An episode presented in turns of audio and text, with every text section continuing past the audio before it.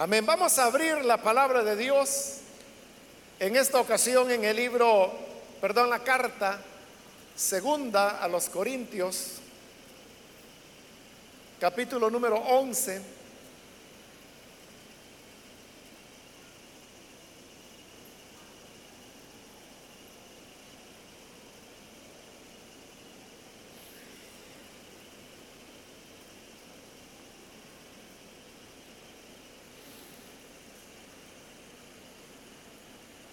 La palabra de Dios nos dice en segunda de Corintios capítulo 11, el versículo número 3. Pero me temo que así como la serpiente con su astucia engañó a Eva, los pensamientos de ustedes sean desviados de un compromiso puro y sincero con Cristo. Amén. Solamente eso vamos a leer. Pueden tomar sus asientos, por favor.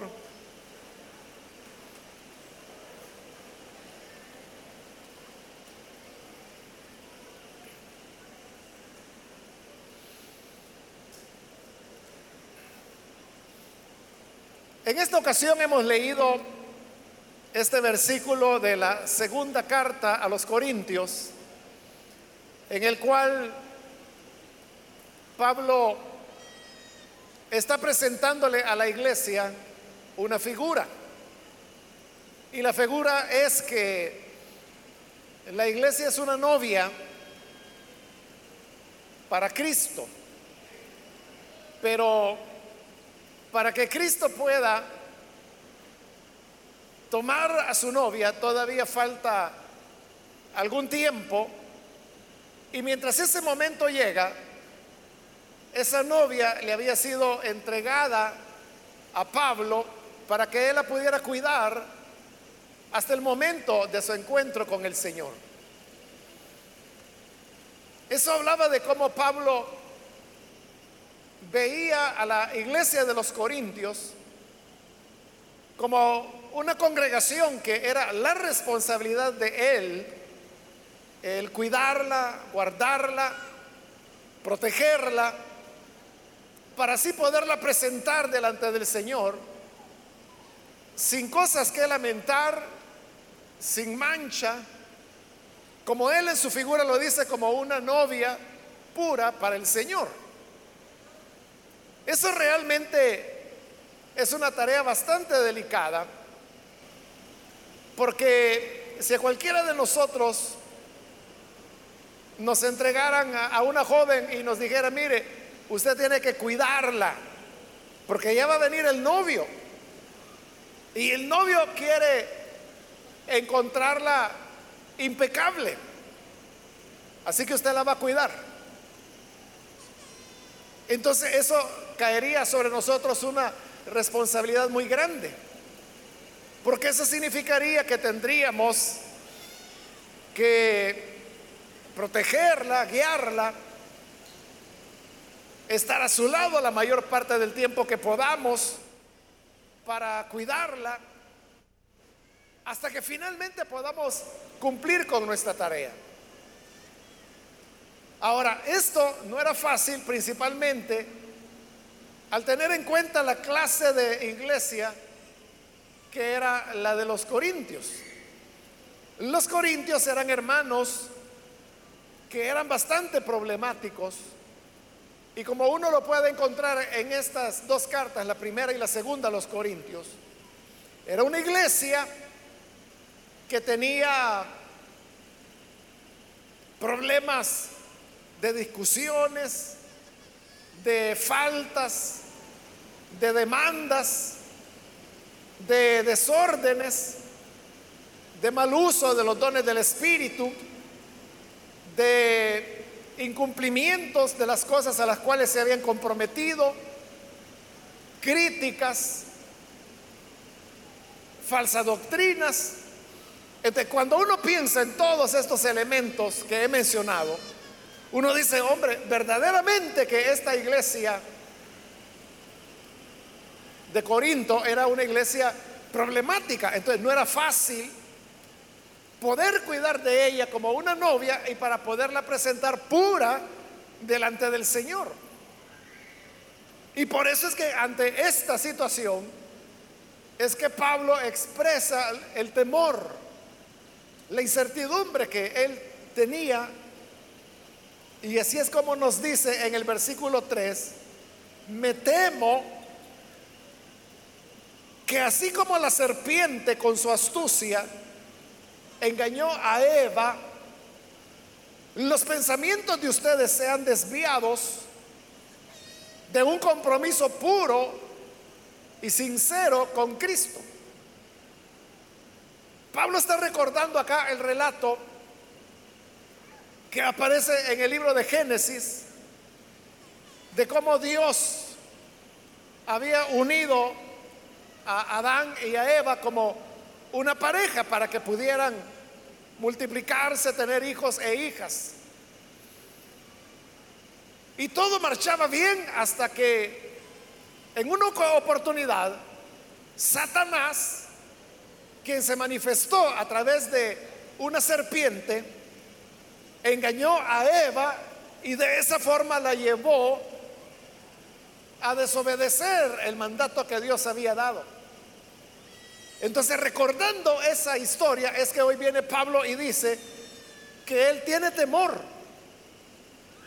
que de la misma manera que la serpiente engañó a Eva, también la iglesia pueda ser extraviada de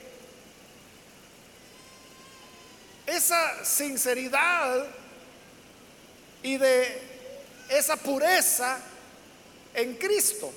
Porque al fin y al cabo el enemigo de la iglesia es el mismo que estaba en la serpiente cuando engañó a Eva. Entonces, si el enemigo es el mismo, la serpiente es la misma, entonces razones suficientes tenía Pablo para tener el temor que la iglesia también pudiera ser engañada. Ahora, en el caso de Eva, como dije, y como lo sabemos por la lectura de la escritura, ella fue engañada porque Satanás le, la mintió. Y así de esa manera ella comió del fruto que Dios había dicho que era el único que no se podía comer. Con ese poder engañoso que tiene Satanás, es que Pablo dice que él teme que los pensamientos de ustedes sean desviados.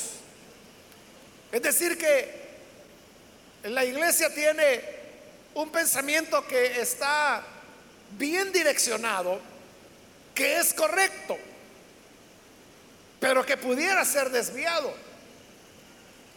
Y desviado dice de un compromiso puro y sincero con Cristo. Significa entonces que las dos grandes cualidades que como cristianos debemos tener para no ser desviados por Satanás es desarrollar con Cristo un compromiso puro y sincero. Esa es la clave. Si nuestro compromiso con Cristo es puro y es sincero, ya podrán venir los ataques, las tentaciones, los engaños de Satanás y todas las adversidades que como pueblo de Dios enfrentamos. Mas si nuestro compromiso es puro y es sincero, nada nos va a desviar de la correcta obediencia al Hijo de Dios. Entonces, las dos cualidades, repito, es pureza y sinceridad. Cuando hablamos de un compromiso puro, ¿a qué le llamamos puro nosotros? Puro es aquello que no tiene mezcla con otro tipo de sustancia. Si hablamos de agua pura, significa que esa agua no tiene mezcla con ningún otro químico, ninguna otra sustancia. Si hablamos de leche pura, significa entonces que la leche no tiene mezcla con agua, ni aditivos, ni conservantes, está pura. También a veces hablamos de metales puros como hierro puro, plata pura, oro puro. Y sabemos que el oro puro es el de mayor valor. Pero ¿qué significa oro puro? Significa que en esa pieza, que puede ser pequeña o puede ser un poco más grande, es 100% oro. No está mezclado con ningún otro mineral, con ninguna otra sustancia, sino que cada uno de los componentes de esa, de esa pieza es oro, oro y nada más que oro. Entonces cuando se habla de un compromiso puro con Cristo, significa que no hay otra cosa que se le haya añadido. El compromiso puro viene de un corazón puro. Entonces la pureza es aquella que en primer lugar nos condujo a Cristo. Porque nosotros no llegamos a Cristo bajo un engaño o queriendo engañar a las demás personas. No lo hicimos solamente porque es la moda o porque me dijeron que lo hiciera. Nuestro compromiso con Cristo, nuestra entrega a Él, procedió de una pureza, una pureza que nos llevó a reconocer nuestro estado de calamidad espiritual. Reconocer que en nosotros había desobediencia, que caminábamos lejos del Señor y que al tener nuestro encuentro con la palabra de Dios, nos enteramos de cuánto nosotros habíamos desobedecido, porque pensábamos antes de conocer a Jesús que nuestra vida era normal que éramos más o menos buena gente, que no le hacíamos daño al vecino. Es decir, vivíamos de acuerdo a lo que la mentalidad humana considera moral. Pero entonces es cuando la palabra de Dios, que el Salmo 19 dice que es lámpara a nuestros pies, luz a nuestro camino, nos iluminó y nos hizo entender y saber que las cosas no eran como las habíamos imaginado o como la gente lo cree o lo piensa, sino que habíamos andado muy descarriados al darnos cuenta de esa realidad, es donde surgió en nuestro corazón la necesidad de buscar una salida. Y la misma palabra de Dios nos enseñó que la salida era la palabra, el Hijo de Dios, la fe en aquel que vino para ofrecerse como sacrificio para el perdón de nuestros pecados. Y así es como un día, un buen día, porque ese fue un buen día, nos entregamos al Señor, pero todo eso fue hecho de manera pura. No hubo, como le digo, hipocresía, mentira, no, no fue yo voy a impresionar a esta persona y por eso me voy a entregar a Cristo. no hubo mezcla con otros sentimientos, con otras ideas, con otras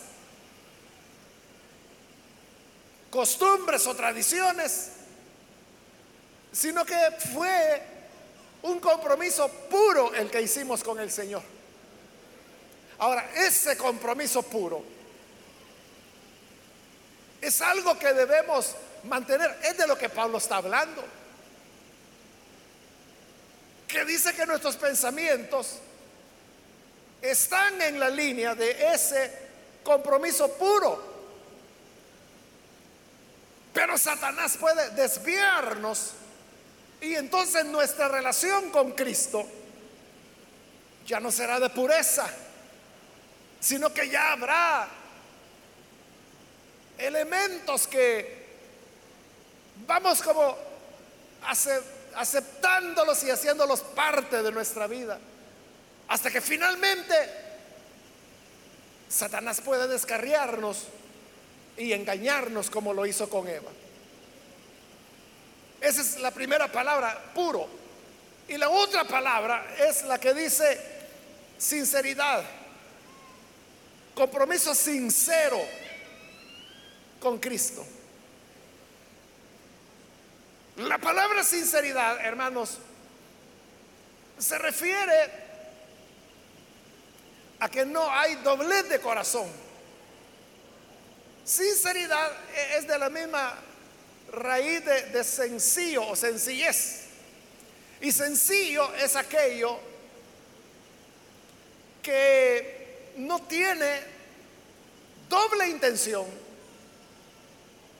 La persona sincera es aquella que lo que está expresando es lo que de verdad siente. Lo que vive es lo que realmente está experimentando. El opuesto de la sinceridad es la hipocresía. Y como otras veces lo he explicado, hermanos, que la palabra hipocresía viene del griego y más específicamente del teatro griego. Usted sabe que los griegos fueron famosos por el tema del teatro. Por eso es que hasta hoy en día es parte de los programas de estudio. La tragedia griega, por ejemplo, es algo que en idioma nacional todos los alumnos lo ven. Pero a la persona que hacía un papel, un personaje en una obra de teatro, los griegos le llamaban hipócrita, ese era el nombre de lo que hoy nosotros llamamos actor. Ellos le llamaban hipócrita. ¿De quién es el hipócrita? El hipócrita es el que está haciendo el papel de otra persona. Y mientras más hábil y capaz es una persona de encarnar el papel de alguien más, mejor actor será. Por eso a veces, hermanos, nosotros no entendemos cómo es que puede ser un niño o un adolescente o un adulto o un anciano que son actores y actrices.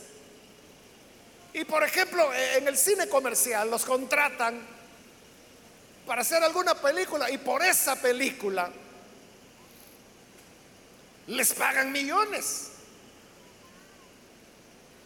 Hace unos días por ahí estaba escuchando una noticia de, de unos actores que, y ellos no son ni siquiera de cine, sino que de televisión, pero el programa que ellos hicieron hace años atrás fue muy exitoso. Fue tan bueno que la productora de televisión quiere volver a hacer una nueva serie, una nueva temporada con ellos. Y ellos dijeron que sí, que están dispuestos a hacerlo, pero cada uno, y son varios, yo no sé exactamente cuántos, pero cada uno pide 20 millones de dólares para actuar en esa serie. Y es lo que le digo. Entonces uno se pregunta, bueno, ¿cómo es eso? Que le van a pagar millones. Bueno, a ellos, ellos por lo menos están pidiendo 20 millones para una serie de programas, pero los actores de, Hollywood, hermanos, o sea, por una película que dura alrededor de dos horas, donde solo aparecen en ciertas escenas, pueden cobrar millones. Uno dice, bueno, eh, están locos, ¿cómo es que les pagan tanto? Pero ¿sabe por qué les pagan tanto? Porque son tan buenos actores que nos engañan. Porque las películas son un engaño. Mientras mejor nos engañan, mejor película es. Y uno de los elementos que hace que nos engañen es que sean buenos actores. Entonces usted podrá decir, eh, es que eso de llorar yo podría hacerlo, o reírme, yo podría hacerlo, o memorizar un diálogo y expresarlo. Y yo no soy creído, yo no pido un millón, pido cien mil dólares. Y felices estaríamos nosotros. La cosa es la calidad de trabajo que vamos a hacer.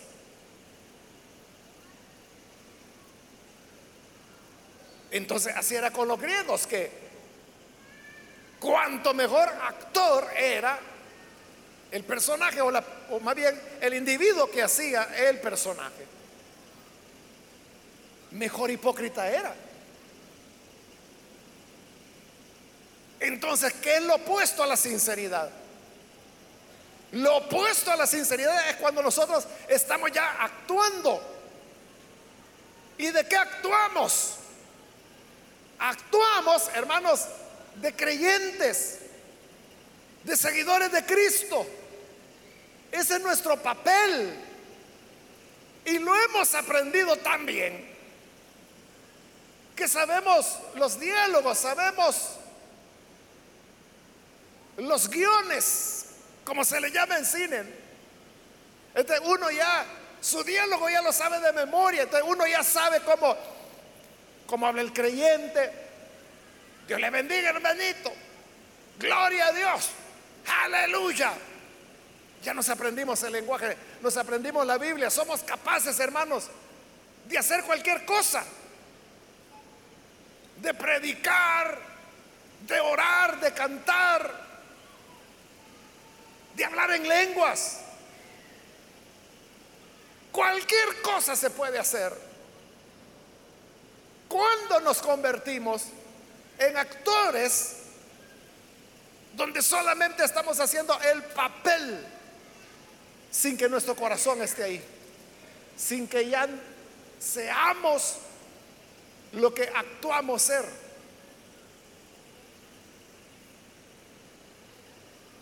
Es que si lo vemos desde esa perspectiva, hermano, algunos se merecen un Oscar o un globo de oro al mejor actor. O como dirían los griegos, al mejor hipócrita. Porque lo hacen de manera sorprendente. Quizás nunca me voy a olvidar, hermanos, de un muchacho. Esto ya lo he contado en otras ocasiones. La iglesia comenzaba y este era un joven, diácono, pero era, hermano, no solo diácono, sino que de esos jóvenes que cuando están en el culto adoraba, levantaba la mano, lloraba, hablaba en lenguas, la interpretaba. Entonces, o sea, por eso era diácono, porque toda la gente veía que él era un muchacho entregado, que no llegaba a la iglesia a estar hablando, o estar saliendo al baño, o estar saliendo a tomar agua, sino que llegaba a adorar, llegaba a cantar, llegaba a orar, a hacer lo que se hace. Y cuando le tocaba servir como diácono, también era puntual, dedicado. Y así marchó por un tiempo, hasta que un día llega una joven de la iglesia y me dice, hermano, me dice, yo quiero decirle que, refiriéndose a este joven, él es esto, esto y esto. Y lo puso como alguien que estaba en una práctica del pecado. Y yo le dije, no puede ser. Sí, me dice. Es conmigo el asunto. Y yo le dije, usted me está hablando de fulano. Sí. Aquel que día conocí, ¿no será que hay otro que se llama igual? No, es él. Pero yo pensé que estaba mintiendo o estaba simplemente levantándole una calumnia. Entonces yo le dije, ¿estaría usted dispuesta a que yo lo llame a él y delante de él usted repetirme lo que me acaba de decir? Sí, me dijo. Bueno, entonces llamémoslo y lo mandé a llamar. Y él llegó. Y yo le dije, hermana, dígame de nuevo lo que me dijo de él. Y me lo repitió todo de nuevo. Y yo le pregunté al muchacho, ¿es cierto lo que ella dice? Sí, me dijo. Así bien tranquilo, sí, me dijo, es cierto.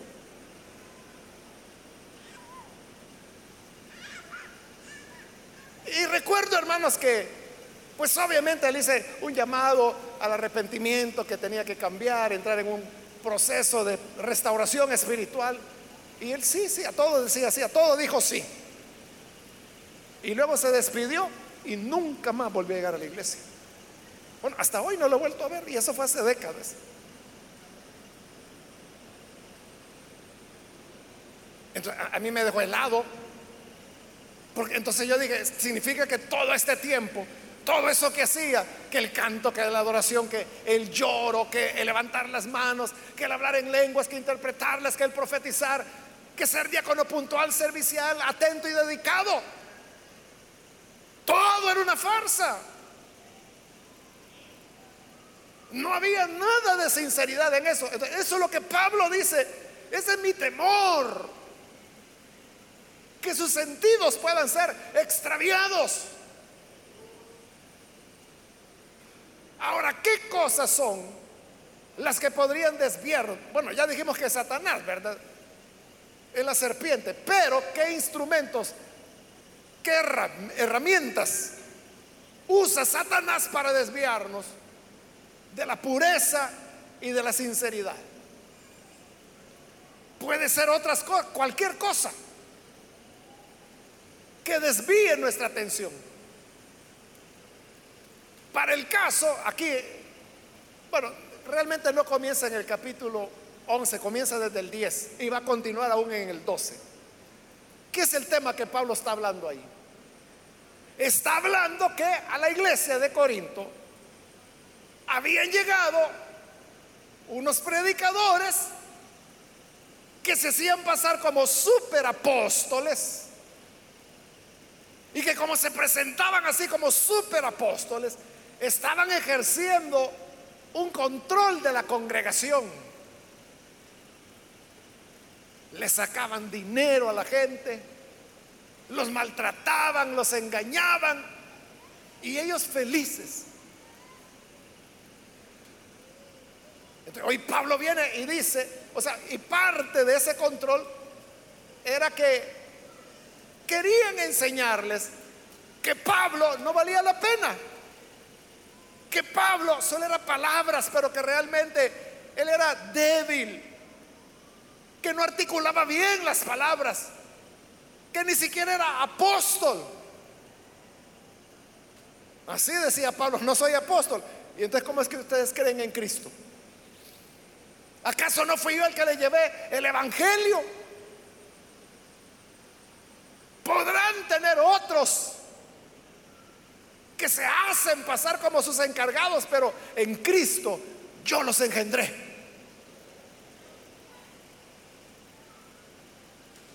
Ese es como el padre, ¿no? Que tiene un hijo y este hijo va creciendo y usted sabe que en la adolescencia Hay hijos que se vuelven desafiantes hacia los padres. Pero si este hijo ha tenido tutores, personas que lo han cuidado, lo han apoyado, que le han ayudado con la ropa, con los zapatos, con la educación, etc. hay un momento en que ese hijo desafiante le puede decir al padre, mira, si tú lo único que hiciste fue darme la vida, pero quien me ha dado ropa ha sido mi tía fulana, quien me ha pagado los estudios ha sido mi padrino no sé qué. Y total de que empiezan a hacerle la lista, a ellos son a los que yo les debo lo que soy. Este padre le puede decir, y estará bien dicho, podrás tener muchos padrinos y tutores, pero yo soy el que te engendré. Yo soy el que te di la vida. Padre, solo yo. Eso es lo que Pablo le dice. Ellos ahora vienen, hoy sí, hoy que la iglesia ya está armada, ya está bonita, ellos vienen a montarse en la iglesia y a presentarse como superapóstoles, a maltratarlos, a ofenderlos, a sacarles el dinero y a decirles que yo no soy apóstol. Pero fui yo quien los engendró. ¿Quién les presentó a Cristo? Entonces, si yo no soy apóstol, ustedes no son creyentes tampoco. Ese es el tema. Y en medio de esa reflexión, porque le digo, comienza en el capítulo 10 y va a terminar hasta el 12. Y aquí estamos en el 11 apenas, en medio. Allí, en medio de eso, es que Pablo dice, tengo temor. Que lo vayan a extraviar de la pureza y la sinceridad de su compromiso con Cristo. Entonces vea, pueden ser predicadores, que por hacerse pasar como grandes, como ungidos, comienzan silenciosamente, suavemente, lentamente, gota a gota, a meterle en su corazón intranquilidad, incomodidad, amarguras. Le van envenenando progresivamente de tal manera, dice Pablo, que tengo temor que así como la serpiente engañó a Eva, a ustedes también los vayan a engañar. Esas personas que dicen, siento una unción especial, algo especial está ocurriendo aquí, algo poderoso. Y la gente, ah, tóqueme.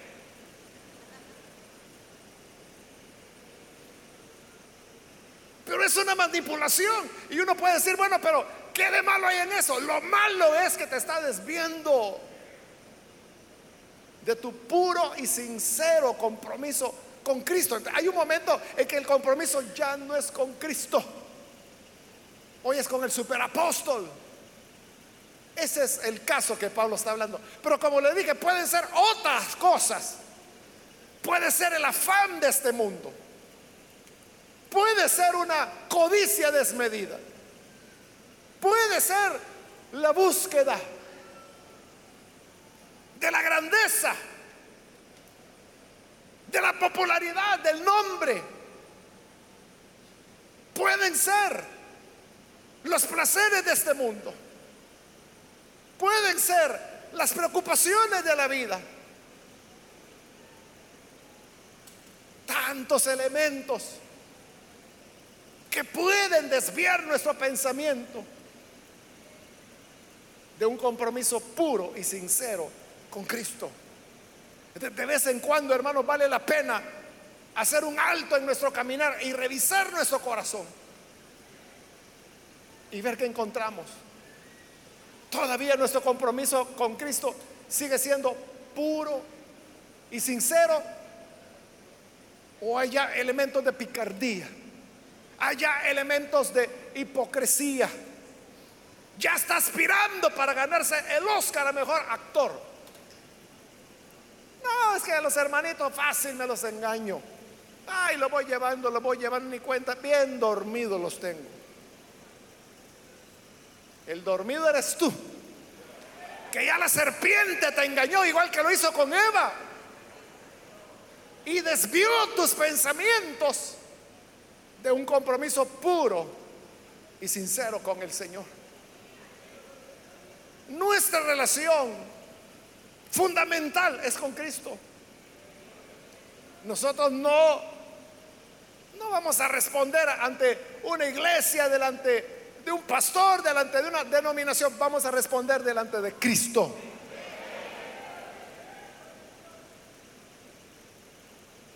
Primera de Corintios dice que cuando Él venga, cada uno será juzgado de acuerdo a lo que hizo cuando estaba en el cuerpo.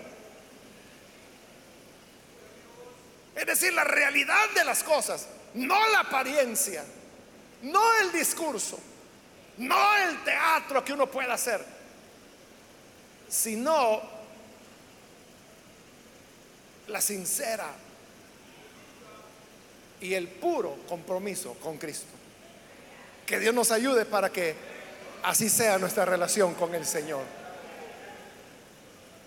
Vamos a cerrar nuestros ojos y vamos a inclinar nuestro rostro. Quiero ahora hacer una invitación para las personas que todavía no han recibido al Señor Jesús como su Salvador si este es su caso, yo quiero invitarle y animarle a que no pierda esta oportunidad de establecer un compromiso puro y sincero con Cristo. Allá en Apocalipsis dice que Juan lo vio y al ver el rostro del Señor, Juan afirma que sus ojos ardían como llama de fuego. Así es la mirada de Jesús. No se detiene en las apariencias, pues el fuego todo lo descubre. Y Él sabe tu realidad. Mas si hoy deseas venir para establecer con Él un compromiso puro y sincero. Hoy es el momento para hacerlo. Invito si hay algún amigo o amiga que por primera vez necesita entregarse al Hijo de Dios. Allí en el lugar donde se encuentra con toda confianza, le invito a que se ponga en pie en señal que usted desea entregarse con un corazón puro y sincero a Jesús puede ponerse en pie en este momento. Nosotros lo que queremos es orar por usted. Queremos presentarle en oración delante del Señor. Alguien que necesita hacerlo, póngase en pie en este momento. Hoy es cuando la gracia del Señor le llama. Los brazos de Cristo están abiertos para recibirle. Pero Él quiere que hagamos con Él un compromiso puro y sincero. ¿Hay alguien que viene? ¿Puede ponerse en pie? Hágalo con toda confianza y nosotros con gusto oraremos por usted. Muy bien, aquí hay una joven, Dios la bendiga, bienvenida. Alguien más que necesita venir, puede ponerse en pie. Muy bien, aquí hay un hombre, Dios lo bendiga, bienvenido también. ¿Alguna otra persona puede ponerse en pie? Muy bien, aquí hay otra joven, Dios la bendiga, bienvenida. Alguien más que necesita pasar. Invito para que en el lugar donde está se ponga en pie y podamos así orar por usted. Si se encuentra en la parte de arriba también ahí con confianza puede ponerse en pie, ya que ahí hay diáconos y diaconisas que le pueden ayudar y acompañar. Así que con toda confianza, venga para hacer un compromiso puro y sincero con Cristo. Muy bien, acá hay un niño. Dios le bendiga. Bienvenido. ¿Alguien más? Póngase en pie ahora. También quiero invitar, si hay hermanos, hermanas que, así como Satanás engañó a Eva, también logró desviar su pensamiento de ese compromiso puro y sincero con Cristo.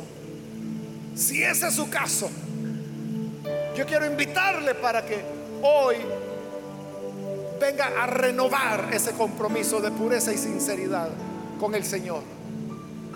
Si necesita hacerlo, póngase en pie. Quienes necesitan reconciliarse, rededicar su vida al Señor, rehacer ese compromiso con Cristo. Es con Él, con nadie más. No es con la familia, no es con la iglesia, no es con la religión. No es con el hombre, no es con la denominación, es con Cristo. ¿Quieres reconciliarte? Ponte en pie también. Póngase en pie con toda confianza. Y vamos a orar.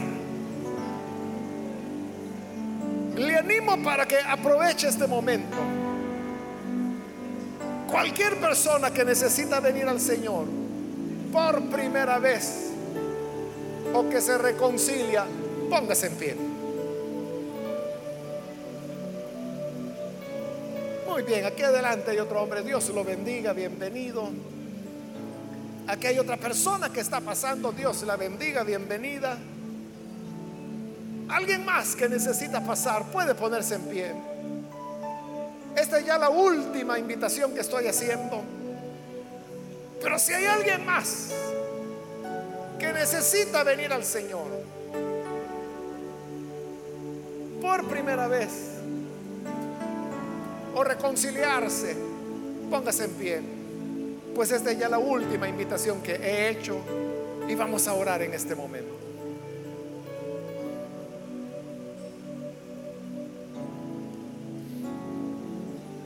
A usted que nos ve por televisión le invito para que se una con las personas que están aquí al frente y haga este compromiso puro y sincero con Cristo.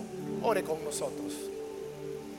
Señor, gracias te damos por cada una de estas personas que están aquí al frente, como también todos aquellos que a través de los medios de comunicación hoy están abriendo sus corazones para entregar sus vidas a ti, para recibirte como Salvador.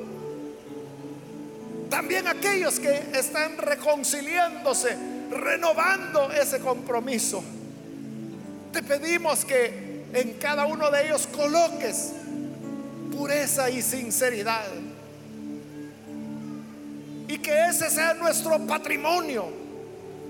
Que nos aferremos cuidemos y protejamos nuestra pureza, nuestra sinceridad en amarte y seguirte, para que así no seamos extraviados y para que al final de los tiempos podamos ser presentados delante de ti como esa novia pura, sin mancha,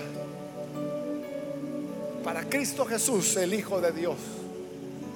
Ayúdanos a todos, Señor, a vivir y permanecer en esa sinceridad. Por Jesucristo nuestro Señor lo pedimos. Amén. Amén. Amén.